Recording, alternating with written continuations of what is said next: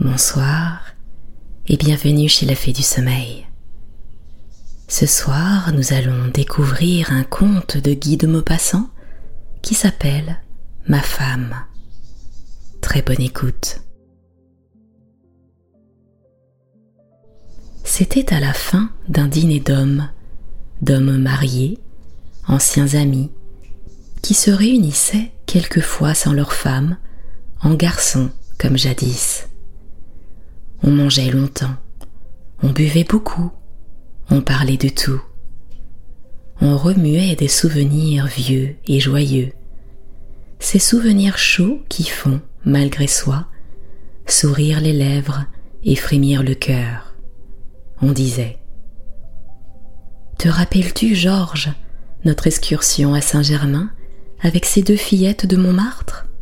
Oh, Parbleu, si je me le rappelle. Et on retrouvait des détails, et ceci et cela, mille petites choses qui faisaient plaisir encore aujourd'hui. On vint à parler du mariage, et chacun dit avec un air sincère Oh, si c'était à recommencer. Georges Duportin ajouta C'est extraordinaire comme on tombe là-dedans facilement. On était bien décidé à ne jamais prendre femme, et puis, au printemps, on part pour la campagne. Il fait chaud, l'été se présente bien, l'herbe est fleurie. On rencontre une jeune fille chez des amis, et vlan, c'est fait, on revient marié. Pierre l'Étoile s'écria. Juste, c'est mon histoire, seulement j'ai des détails particuliers. Son ami l'interrompit. Quant à toi, ne te plains pas, tu as bien la plus charmante femme du monde, jolie, aimable, parfaite, tu es certes le plus heureux de nous. L'autre reprit. Ce n'est pas ma faute. Comment ça? C'est vrai que j'ai une femme parfaite, mais je l'ai bien épousée malgré moi. Allons donc. Oui, voici l'aventure. J'avais trente-cinq ans et je ne pensais pas plus à me marier qu'à me pendre. Les jeunes filles me semblaient insipides et j'adorais le plaisir. Je fus invité, au mois de mai, à la noce de mon cousin Simon d'Érabel en Normandie. Ce fut une vraie noce normande. On se mit à table à cinq heures du soir. À onze heures, on mangeait encore on m'avait accouplé pour la circonstance avec une demoiselle du moulin, fille d'un colonel en retraite, jeune personne blonde et militaire, bien en forme, hardie et verbeuse. Elle m'accapara complètement pendant toute la journée, m'entraîna dans le parc, me fit danser bon gré mal gré, m'assomma. Je me disais, passe pour aujourd'hui, mais demain, je file, ça suffit. Vers onze heures du soir, les femmes se retirèrent dans leurs chambres. Les hommes restèrent à fumer en buvant ou à boire en fumant si vous aimez mieux. Par la fenêtre ouverte, en apercevant le bal champêtre, rustres et rustraudes sautaient en rond en hurlant un air de danse sauvage qu'accompagnaient faiblement deux violonistes et une clarinette placée sur une grande table de cuisine en estrade. Le chant tumultueux des paysans couvrait entièrement parfois la chanson des instruments, et la frêle musique, déchirée par les voix déchaînées, semblait tomber du ciel en lambeaux, en petits fragments de quelques notes éparpillées. Deux grandes barriques, entourées de torches flambantes, versait à boire à la foule. Deux hommes étaient occupés à rincer les verres ou les bols dans un baquet pour les tendre immédiatement sous les robinets d'où coulait le filet de vin rouge ou le filet d'or du cidre pur. Et les danseurs assoiffés, les vieux tranquilles, les filles en sueur, se pressaient, tendaient les bras pour saisir à leur tour un vase quelconque et se verser à grands flots dans la gorge en renversant la tête, le liquide qu'il préférait. Sur une table, on trouvait du pain, du beurre, du fromage et des saucisses.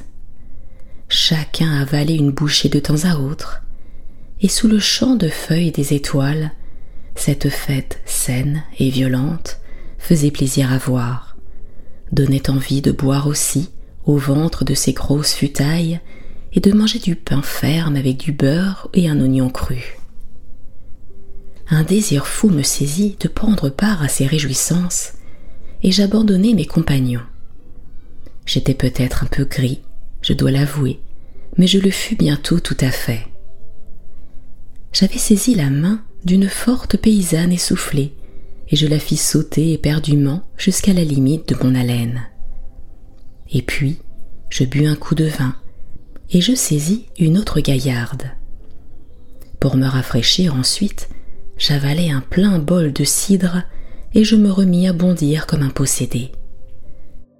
J'étais souple, les gars, ravis, me contemplaient en cherchant à m'imiter. Les filles voulaient toutes danser avec moi et sauter lourdement avec des élégances de vache. Enfin, de ronde en ronde, de verre de vin en verre de cidre, je me trouvais, vers deux heures du matin, pochard à ne plus tenir debout. J'eus conscience de mon état et je voulus gagner ma chambre. Le château dormait, silencieux et sombre. Je n'avais pas d'allumette et tout le monde était couché. Dès que je fus dans le vestibule, des étourdissements me prirent. J'eus beaucoup de mal à trouver la rampe. Enfin, je la rencontrai par hasard à tâtons et je m'assis sur la première marche de l'escalier pour tâcher de classer un peu mes idées. Ma chambre se trouvait au second étage, la troisième porte à gauche. C'était heureux que je n'eusse pas oublié cela. Fort de ce souvenir, je me relevai, non sans peine, et je commençai l'ascension, marche à marche, les mains soudées au barreau de fer pour ne point choir, avec l'idée fixe de ne pas faire de bruit. Trois ou quatre fois seulement, mon pied manqua les degrés et je m'abattis sur les genoux. Mais grâce à l'énergie de mes bras et à l'attention de ma volonté, j'évitais une dégringolade complète. Enfin, j'atteignis le second étage et je m'aventurai dans le couloir en tâtant les murailles. Voici une porte. Je comptais une. Mais un vertige subit me détacha du mur et me fit accomplir un circuit singulier qui me jeta sur l'autre cloison. Je voulus revenir en ligne droite. La traversée fut longue et difficile. Enfin, je rencontrai la côte que je me mis à longer de nouveau avec prudence. Et je trouvai une autre porte. Pour être sûr de ne pas me tromper, je comptai encore tout haut. Deux. Et je me remis en marche. Je finis par trouver la troisième. Je dis Trois, c'est moi. Et je tournai la clé dans la serrure. La porte s'ouvrit. Je pensai malgré mon trouble. Puisque ça s'ouvre, c'est bien chez moi. Et je m'avançai dans l'ombre après avoir refermé doucement. Je heurtais quelque chose de mou, ma chaise longue. Je m'étendis aussitôt dessus. Dans ma situation, je ne devais pas m'obstiner à chercher ma table de nuit, mon bougeoir, mes allumettes. J'en aurais eu pour deux heures au moins. Il m'aurait fallu autant de temps pour me dévêtir, et peut-être n'y serais-je pas parvenu. J'y renonçais. J'enlevai seulement mes bottines, je déboutonnais mon gilet qui m'étranglait, je desserrais mon pantalon, et je m'endormis d'un invincible sommeil. Cela dura longtemps, sans doute. Je fus brusquement réveillé par une voix vibrante qui disait tout près de moi. Comment Paresseuse Encore couchée? Il est dix heures, sais-tu? Une voix de femme répondit. Déjà? J'étais si fatiguée hier. Je me demandais avec stupéfaction ce que voulait dire ce dialogue. Où étais-je? Qu'avais-je fait? Mon esprit flottait encore, enveloppé d'un nuage épais. La première voix reprit. Je vais ouvrir tes rideaux. Et j'entendis des pas qui s'approchaient de moi. Je m'assis tout à fait éperdu. Alors une main se posa sur ma tête. Je fis un brusque mouvement. La voix demanda avec force. Qui est là? Je me gardai bien de répondre. Deux poignets furieux me saisirent. À mon tour, j'enlaçai quelqu'un et une lutte effroyable commença. Nous nous roulions, renversant les meubles, heurtant les murs. La voix de femme criait effroyablement. Au secours. Au secours. Les domestiques accoururent, des voisins, des dames affolées. On ouvrit les volets, on tira les rideaux. Je me colletai avec le colonel du moulin. J'avais dormi auprès de sa fille. Quand on nous eut séparés, je m'enfuis dans ma chambre, abruti d'étonnement. Je m'enfermai à clé et je m'assis, les pieds sur une chaise, car mes bottines étaient demeurées chez la jeune personne. J'entendais une grande rumeur dans tout le château, des portes ouvertes et fermées, des chuchotements, des pas rapides. Au bout d'une demi-heure, on frappa chez moi. Je criai Qui est là? C'était mon oncle, le père du marié de la veille. J'ouvris. Il était pâle et furieux, et il me traita durement. Tu t'es conduit chez moi comme un manant, entends-tu? Puis il ajouta d'un ton plus doux. Comment, bougre d'imbécile, tu te laisses surprendre à dix heures du matin? Tu vas t'endormir comme une bûche dans cette chambre au lieu de t'en aller aussitôt, aussitôt après. Je m'écriai. Mais mon oncle, je vous assure qu'il ne s'est rien passé. Je me suis trompé de porte, étant gris. Il haussa les épaules. Allons, ne dis pas de bêtises. Je levai la main. Je vous le jure, sur mon honneur. Mon oncle reprit. Oui, c'est bien, c'est ton devoir de dire cela.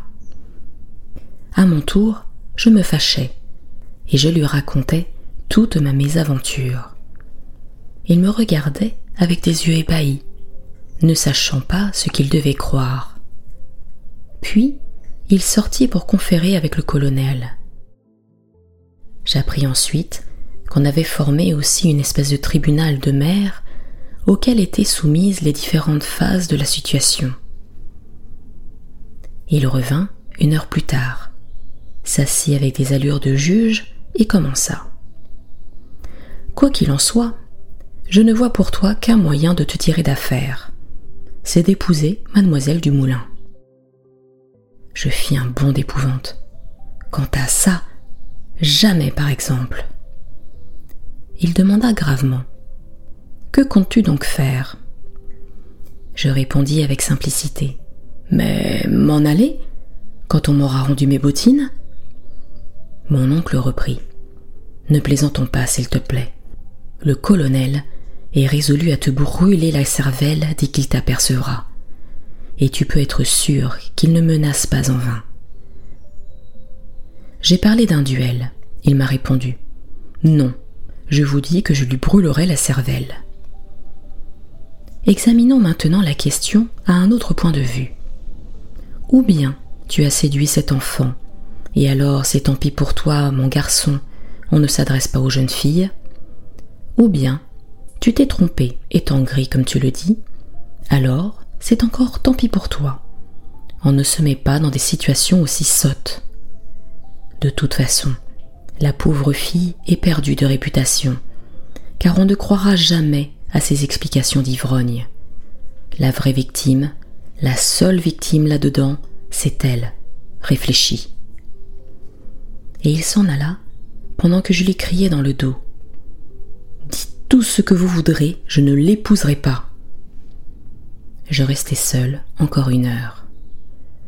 Ce fut ma tante qui vint à son tour. Elle pleurait. elle usa de tous les raisonnements. Personne ne croyait à mon erreur. On ne pouvait pas admettre que cette jeune fille eût oublié de fermer sa porte à clé dans une maison pleine de monde. Le colonel l'avait frappée. Elle sanglotait depuis le matin. C'était un scandale terrible, ineffaçable. Et ma bonne tante ajoutait Demande-la toujours en mariage. On trouvera peut-être le moyen de te tirer d'affaire en discutant les conditions du contrat. Cette perspective me soulagea, et je consentis à écrire ma demande. Une heure après, je repartais pour Paris. Je fus avisé le lendemain que ma demande était agréée. Alors, en trois semaines, sans que j'aie pu trouver une ruse, une défaite, les bans furent publiés. Les lettres de faire-part envoyées, le contrat signé, et je me trouvais, un lundi matin, dans le cœur d'une église illuminée, à côté d'une jeune fille qui pleurait, après avoir déclaré au maire que je consentais à la prendre pour compagne, jusqu'à la mort de l'un ou de l'autre. Je ne l'avais pas revue, et je la regardais de côté avec un certain étonnement malveillant. Cependant, elle n'était pas laide, mais pas du tout. Je me disais, en voilà une qui ne rira pas tous les jours. Elle ne me regarda point une fois jusqu'au soir et ne me dit pas un mot. Vers le milieu de la nuit, j'entrai dans la chambre nuptiale avec l'intention de lui faire connaître mes résolutions, car j'étais le maître maintenant. Je la trouvai assise dans un fauteuil, vêtue comme dans le jour, avec les yeux rouges et le teint pâle. Elle se leva dès que j'entrai et vint à moi gravement. Monsieur, me dit-elle, je suis prête à faire ce que vous ordonnerez. Je me tuerai si vous le désirez. Elle était jolie comme tout dans ce rôle héroïque, la fille du colonel. Je l'embrassai, c'était mon droit. Et je m'aperçus bientôt que je n'étais pas volée. Voilà cinq ans que je me suis mariée, je ne le regrette nullement encore. Pierre l'Étoile se tut. Ses compagnons riaient. L'un d'eux dit Le mariage est une loterie. Il ne faut jamais choisir les numéros, ceux de hasard sont les meilleurs. Et un autre ajouta pour conclure Oui, mais n'oubliez pas que le dieu des ivrognes avait choisi pour Pierre. Et c'est ainsi que s'achève le conte Ma femme de Guy de Maupassant. C'était la fée du sommeil. Je vous retrouve très bientôt pour un nouveau conte. À très bientôt.